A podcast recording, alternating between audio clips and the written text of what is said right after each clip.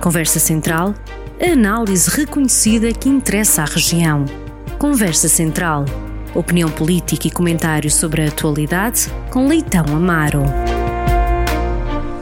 Bem-vindo a mais uma edição da Conversa Central, hoje com o convidado Leitão Amaro. Uh, e vamos começar esta conversa falando do Plano Nacional Ferroviário, que vai ser apresentado na próxima segunda-feira. Acredita que nesse dia vai ser anunciado comboio para Viseu? Olá, bom dia, bom dia a todos, bom dia Sandra. Uh, se me permite, antes de só de começarmos, uh, começarmos uh, a falar sobre esses temas e esse em particular, que é importante, obviamente, dada que é a minha primeira participação neste programa depois de, de duas trágicas perdas para a região e sem prejuízo já ter falado sobre isso também e sobre eles um, até à rádio, um, não queria deixar de começar porque um deles, o Jorge Coelho, um, era o, meu antecedente na, neste programa e o, e o, e o, e o, Almeida Henrique, o António Almeida Henriques eh, já tinha feito este programa em tempos e mas muito mais do que por isso, acho que não queria deixar de assinalar que foi um, um mês ou umas semanas uh, tristes uh, para uma região que viu perder dois dos seus melhores e mais fortes uh, representantes personagens marcantes, que eu conhecia, o António Almeida Henriques bastante melhor, um amigo de, de longa data, mas também conhecia e, e interagi várias vezes com, com Jorge Coelho, mas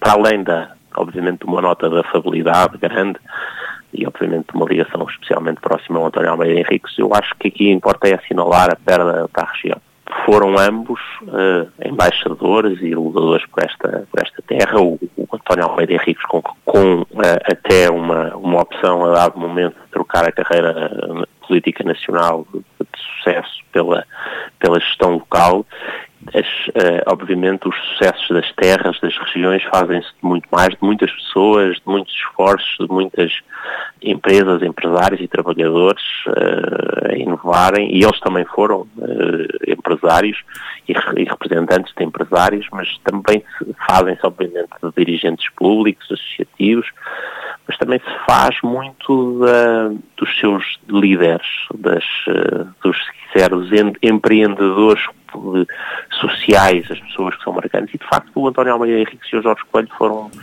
das pessoas mais distintas no meio político e também representativo empresarial nas últimas, nas últimas décadas. E seguramente que eh, a, nossa, a nossa região vai sofrer, tal como, obviamente, a família em primeiro lugar e os amigos, mas a nossa região vai sofrer com esta perda e, portanto, acho que, que, fica uma mensagem não apenas de saudade e, dor pela partida deles, mas também de um, de um apelo para que aqueles que ficamos uh, neste, neste mundo um, uh, saibamos uh, prosseguir o sonho que ambos, uh, de maneiras bastante diferentes, procuraram, procuraram prosseguir e trazer, tornar da região de, de, de Viseu, de, distrito e não apenas do distrito, uma, uma região de, de bem-estar e desenvolvimento e de atratividade, que era de facto o marco no interior e o Almeida Henriques, por exemplo, conseguiu pôr Viseu como uma cidade que, estando no interior, era sentida como uma das mais prósperas e com mais qualidade de vida no país. Um, e, portanto, eu não queria deixar de começar eh, este programa sem deixar a minha uh, primeiro testemunho de apreço e admiração e saudade e uma homenagem sentida a estes, estes dois, dois homens, o António Almeida Henrique e o Jorge Coelho, que a, que a região viu partir. É um bom lançamento para o próximo tema, não é? Porque eram dois defensores da região e o plano ferroviário uh, vem nesse sentido. Isso, pronto. Vamos então falar sobre o, sobre o plano ferroviário. Ora, uh, para as pessoas para estar também perceber um, um bocadinho qual é que é a minha perspectiva, enfim, e um bocadinho a sua pergunta. O plano ferroviário não é um plano de investimentos à partida. Isso é o Ferrovia 2020, foi o PSI3, eh, o PETI+, que foi lançado, no, na verdade, que está na base disto tudo no, no, governo, no final do governo a que eu pertencia, em 2015, do PSD-CDS, depois inspirou também o, o, o Ferrovia 2020 e, e, os vários planos de investimento, até algumas coisas que depois passaram para o, o agora esta chamada bazuca europeia. Ora, e o, que vai, e o que é suposto este plano ferroviário nacional fazer é traçar o objetivo de, da existência de uh, linhas uh, no longo prazo independentemente de investimentos concretos.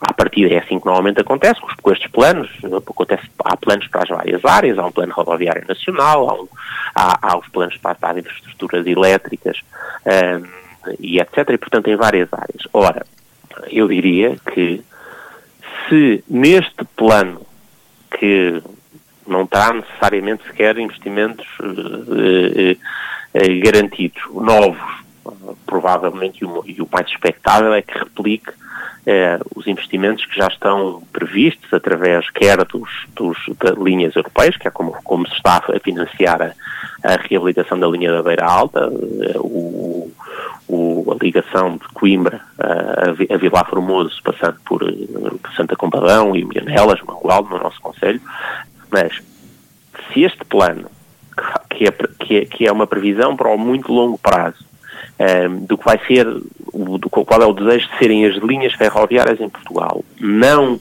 contemplar uma ligação da cidade de Viseu, neste caso, a única, aquilo que parece ser a, escolha do governo é apenas fazer a linha da Beira Alta e não haver a tal, a tal ligação direta à Beira Viseu, mas que também era interessante ela poder, poder ser considerada, mas se não, se não houver, então acho que era, seria um abandono, um abandono completo da, da região e desta cidade Uh, e deste espaço urbano uh, e desta comunidade uh, imperdoável.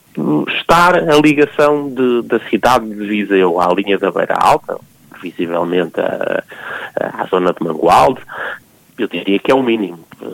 É o mínimo. E, portanto, eu diria, sem conhecer nada do plano ferroviário nacional que vai ser apresentado, que é o mínimo dos mínimos, é cumprir o mínimo dos mínimos, por no projeto de longo prazo esta ligação ferroviária. Uh, senão tudo, tudo o resto sobre o respeito mínimo uh, pela região, Uh, o, a, a, a, conversa sobre mobilidade sustentável é completamente ignorada, porque é uma cidade pujante, uma das é a cidade do interior que mais atratividade uh, e crescimento demográfico tem tido nos últimos vários anos, e portanto era inexplicável. Uh, outra questão a seguir é se depois dessa dessa dessa consignação dessa previsão, inclusão no plano ferroviário nacional, vai a não haver também afetação de, de investimento, como sabe, é algo que eu defendo há muito tempo, um, várias vezes falámos disso aqui, mas eu diria, o mínimo dos mínimos é haver uh, essa inclusão. O adequado seria, além disso, haver uh, passos de concretização. E gostávamos de perceber uh, se continua a haver ou não justificação para a outra ligação um, ehm, que passa noutras partes do, do, do, do distrito de Viseu, uh, direta a Aveiro, é são, quais é que são as suas vantagens, muitas vezes elas são consideradas como alternativas e se, é, e se o fortalecimento da linha da Beira Alta, uh, como disse, foi lançado em 2015 pelo governo PSD-CDS, é suficiente ou não nos termos em que vai acabar por ser materializado. Não, não há aqui a sensação que é mais um plano de intenções, novamente? Mais um? Ah, seguramente. Vamos lá ver. Por isso é que eu comecei com aquela explicação. Os, estes planos nacionais para o ferroviário, que vai ser, pelos vistos, apresentado segunda-feira, como rodoviário foi, etc., é um documento de planeamento que por si só não faz nada. E, portanto, se quiser, é isso mesmo, é um plano de intenções um, que depois tem alguns efeitos urbanísticos, do tipo, se se planeou para aquele sítio haver aquela ligação, geram-se servidões e inibições sobre os territórios, sobre os terrenos onde, aqueles, onde, onde aquele, aquela linha está prevista, mas um, em termos de avanço na concretização, não é nada. E, portanto, eu diria, estejamos atentos se não houver esta previsão numa coisa que, repare, que ainda é só um plano de intenções, se não houver a previsão desta ligação a Viseu, é uma desculpa, é ou é um, um erro, uma traição, se quiser, à, à, cidade e à região, inaceitável. Se estiver, é o mínimo dos mínimos, porque nem sequer lá estar custa, um, tem, tem um custo, um, um custo relevante, e não implica nenhuma, nenhuma materialização. E, portanto, ninguém vai ficar ainda satisfeito com o que vier para a segunda-feira. Podemos é ter razões para ficar muito chateados. A ver, a ver vamos, como se costuma dizer. Vamos é. aguardar para segunda-feira. Entretanto, esta semana foi muito marcada pela, pelo processo marquês. Uh, Rui Rio veio defender a, a reforma da justiça. É a altura para avançar com isto? Uh, como é que tem que ser feita? Toda esta situação, o que é que veio demonstrar ao poder e, e ao povo português? Uh, ora bem, vamos tentar separar duas esferas uma da justiça de que se tem falado muito, outra da política que se tem falado pouco. Se me permite, depois podemos deixar, deixar a da política para, para, para, um segundo momento, mas é muito importante porque se tem falado pouco. Um, a, a, da justiça. Há duas observações aqui. Uma observação sobre o que é que diz aquela decisão instrutória, o que, é, que apreciação é que nós devemos fazer sobre o funcionamento da justiça e a, e a, e a segunda parte é para o futuro, o que é que se pode fazer. Eu vou começar pela esta parte final, só para dizer, muito simples, acho que o Rui Rio tem razão quando diz que nunca é cedo para realizar a reforma na justiça. O Presidente da República, no início do seu mandato, do primeiro, insistiu muito nisso, com o Pacto para a Justiça, juntou os operadores, tinha havido uma série de entendimentos, não se concretizou. E a razão é muito simples, nós temos um governo socialista de António Costa profundamente imobilista, mudar qualquer coisa, obviamente para melhor, mas mudar, a ideia de mudar, de enfrentar poderes instalados, interesses acomodados, uh, práticas que se repetem, não é com António Costa, não é com o Partido Socialista, é com eles, contem para gerir o, curto prazo, procurar aqueles, aquela propaganda, o número, tentar fugir às, e depois apagar fogos, e às vezes mal, uh, tantas vezes mal, mas não reformar a justiça ou qualquer coisa não é com António Costa e com este Partido Socialista. Não quer dizer com isto que todas as ideias que o Rui Rio eh, apresenta no seu Pacto para a Justiça mereçam o meu, o meu acordo. Há um ponto específico, eu disse-o algumas vezes também, eh, que eu acho que a intenção dele é boa, mas a, a solução que propõe é errada, tem a ver com a alteração da composição dos Conselhos Superiores, eh, na lógica dele de aumentar a participação de não magistrados. A, a, ideia de aumentar a participação de não magistrados para ter uma maioria de não magistrados até me parece aceitável.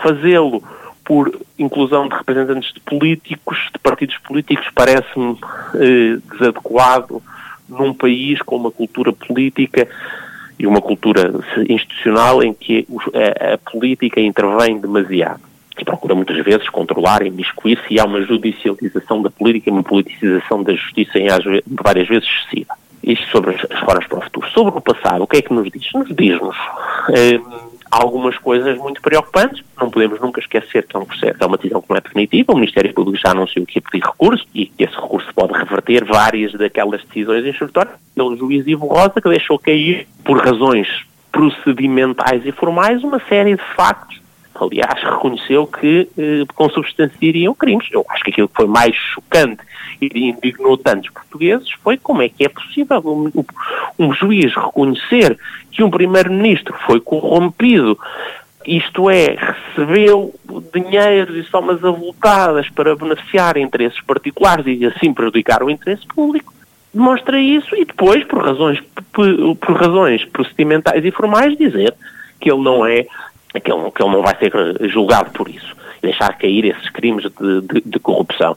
Claro que nós temos que ter, desde logo, uma expectativa e uma esperança que, designadamente, várias destas razões procedimentais são a invocação da prescrição, isto é, é uma regra que existe na lei, com algumas boas razões, que passados X anos, certo, um certo número de anos, certo, os crimes deixam de poder ser prosseguidos, investigados uh, criminalmente, mas a verdade é que tinha havido um, um, aumento do prazo da prescrição por lei, portanto aí os políticos, os legisladores já tinham feito uma intervenção e o, e o, e o juiz toma uma decisão polémica, bastante polémica, contrária, aliás, à decisão da maior parte dos tribunais, incluindo os tribunais, vários tribunais superiores ao, ao, ao dele próprio, que diriam que se devia aplicar o, o prazo mais, mais largo, que em vez de 5, creio que são 15 anos. Ele optou pelo prazo mais curto e, portanto, isso com uma, até uma interpretação um bocadinho esquisita, mas esperemos que, que o esperemos que o, que o Tribunal da Relação, pronto, vai ser feito o recurso, possa reapreciar e eventualmente sair. Agora, o resumo disto é um resumo difícil, porque... Como é que se explica isso na opinião pública para, o, para a pessoa comum? É, é muito difícil, eu acho que o juiz, até com aquele tenta, aquela tentativa de, de, de que eu até admito que possa ter sido bem intencionado, de querer trazer transparência ao processo, mas a forma como ele o faz para depois, sobretudo, fazer um exercício muito mais do que parecer uma, uma, uma divulgação de uma decisão, foi um ajuste de contas com outros juízes e com, e com o Ministério Público, ambos que deviam, ou todos eles deviam ser agentes de, de promoção da justiça, enfim, eu acho que a atitude eh, não foi particularmente feliz e as pessoas obviamente ficam numa situação muito muito indignada, diria. Eu, acho que não há outra expressão, que é pensarem como é que, mesmo os factos sendo tão evidentes, mesmo o juiz considerando que eles aconteceram e que os crimes foram uh, perpetrados, que o, os arguídos, ou, ou, alguns dos arguídos, nem sequer conseguiram verdadeiramente uh, explicar e, e, e, contrariar a sua, a sua ocorrência, como é que as pessoas ficam sem ser punidas?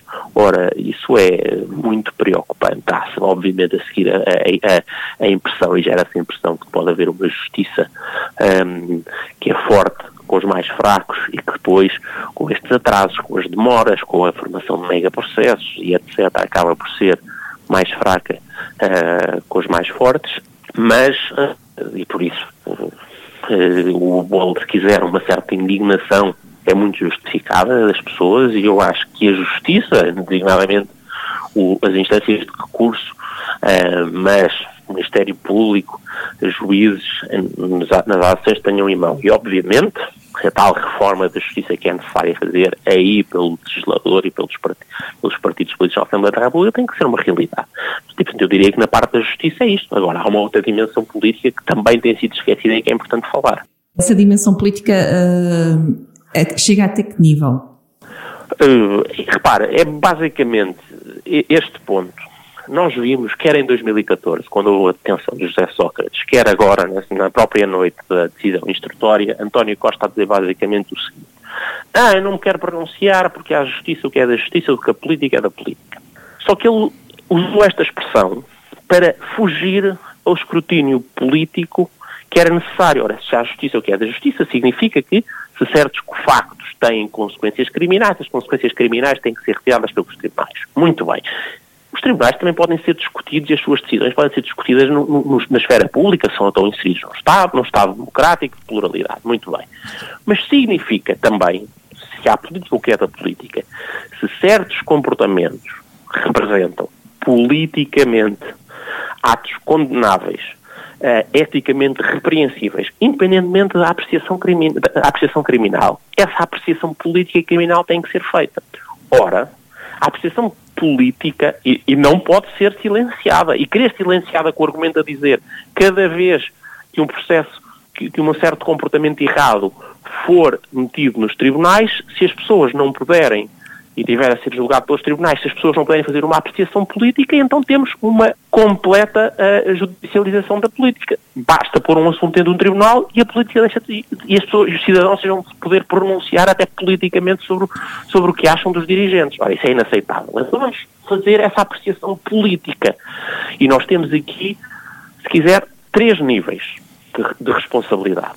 Temos, obviamente, a responsabilidade do autor dos, das práticas de corrupção. Note, nós hoje, já tinha sido muito claro durante muitos anos, eh, bem antes das eleições, da queda de, do governo de José Sócrates, depois da derrota eleitoral em 2011, já havia muitas notícias públicas sobre vários comportamentos, as coisas começaram com o Freeport, mas houve bastante mais do que isso ao longo daqueles anos incluindo todos estes atos que estavam envolvidos na Operação Marquesa, as operações do, eh, da Parte Escolar, do TGV e etc.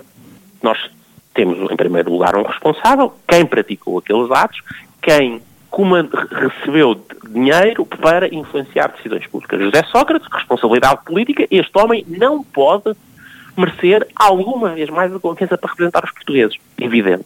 Parece-me evidente. Agora, os governos não são órgãos individuais.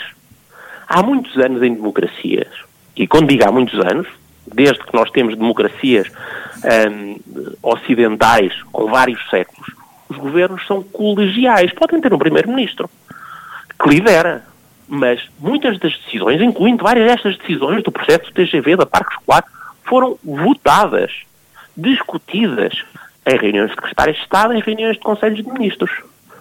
E há uma responsabilidade em democracia, num órgão que é colegial, dos membros do governo escrutinarem-se uns aos outros. Tal como em democracia, não só os governos são colegiais, e por isso, colegiais significam, são equipas, não é só não é um, um, um, um órgão de um homem ou de uma mulher só. Não decidem sozinhos. Precisam desse colégio, desse conjunto de pessoas a decidir e secretários de Estado e ministros que, que têm um, um dever, obviamente, de colaborar em conjunto, de decidir e debater uns com os outros, expor diferentes visões e também se escrutinarem, se controlarem uns aos outros nas suas ações políticas. Ora, esta corrupção não aconteceu no vazio, não aconteceu sozinha. O próprio despacho instrutório e a acusação dizem que vários destes atos, depois de Sócrates ter recebido dinheiro, se transformaram em influências no resto das, na, na, em decisões do resto do governo, que elas próprias estiveram como benefício alguns destes atores, destes interesses particulares privados. Portanto, os Ora, ministros da altura também deveriam ser chamados à coação. Uh, e repara, eu não estou a falar da responsabilidade criminal já e não me vou meter nisso. Isso é um outro assunto. Eu estou-lhe a falar da responsabilidade política. política. Obviamente que sim.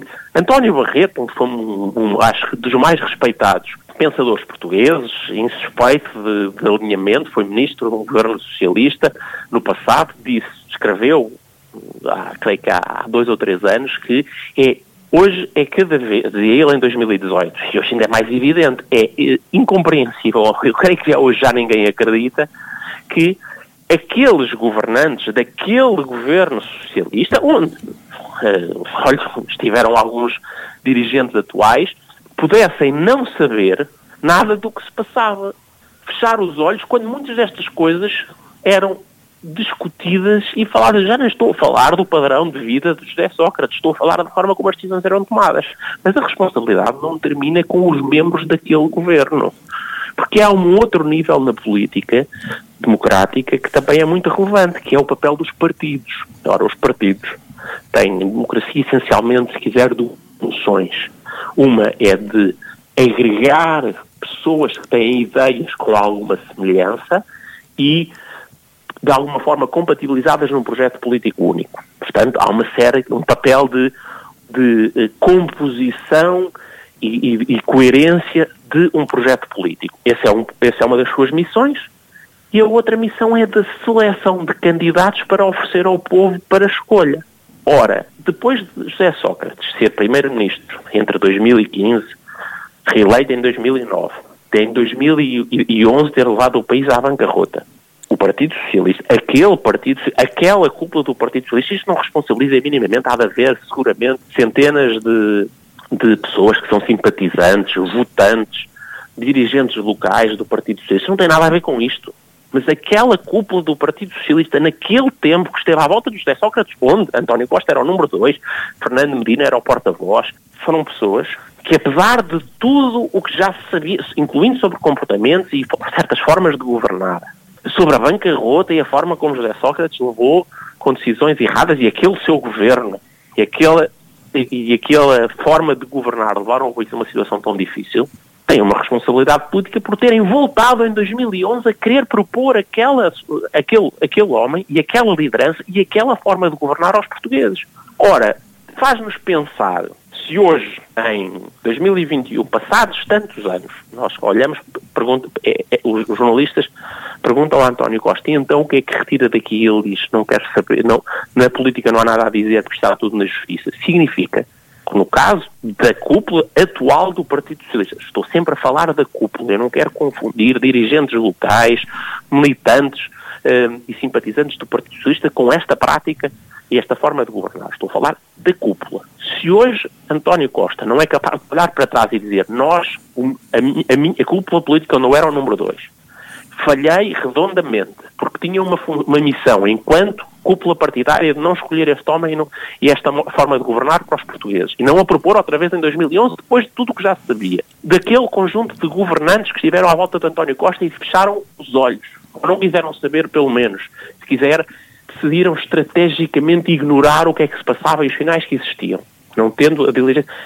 Se hoje António Costa, passado todo este tempo, continua a achar que não tem que prestar justificações, não tem que nos explicar o que é que naquele partido, naquela cúpula partidária, outra vez, foi mudada, melhorou, o que é que falhou na altura, se aprenderam a lição. Ora, nós temos que estar muito preocupados.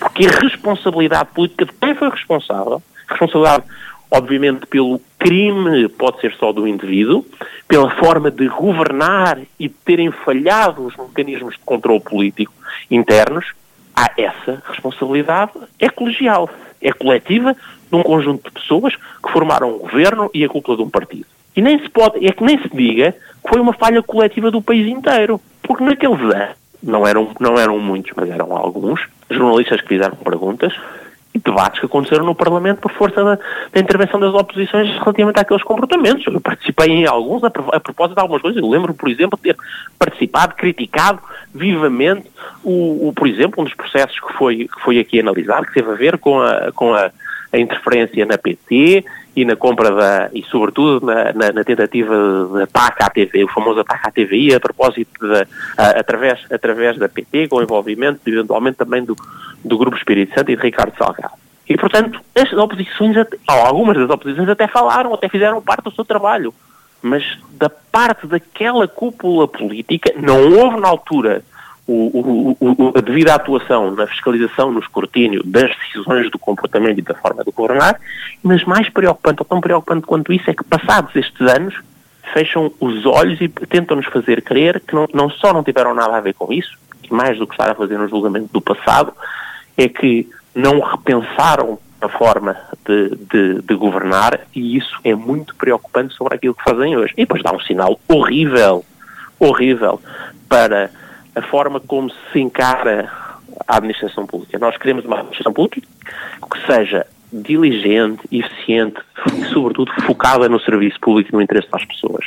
Ora, não no, interesse aos, não, não no serviço aos interesses particulares. Aquilo que esta forma, esta cúpula do Partido Socialista com António Costa a com esta cultura de irresponsabilidade política, está a dizer à esmagadora maioria dos funcionários públicos que são sérios, diligentes e preocupados com o interesse público, é dizer aqueles outros poucos que não são, não se preocupem porque nós vamos fazer de conta. Nós fechamos os olhos, foi assim que fizemos antes, e não há nada que nos sugira que vão fazer de maneira diferente. Lembre-se já agora com este governo de António Costa, a cultura de irresponsabilidade política se repetiu, com os fogos de, de 2017, com o, a, a, o espancamento até à morte daquele, daquele eh, cidadão estrangeiro um, eh, por um serviço do Estado, ou até quando, uh, uh, no contexto desta pandemia, em, em janeiro, Portugal se colocou na pior situação do mundo, eh, voltou a haver uma ficção governativa de que não havia nenhuma responsabilidade, foi o resultado do acaso. Nunca são as coisas resultado do acaso. Obviamente que há circunstâncias e forças que nos podem colocar sobre pressões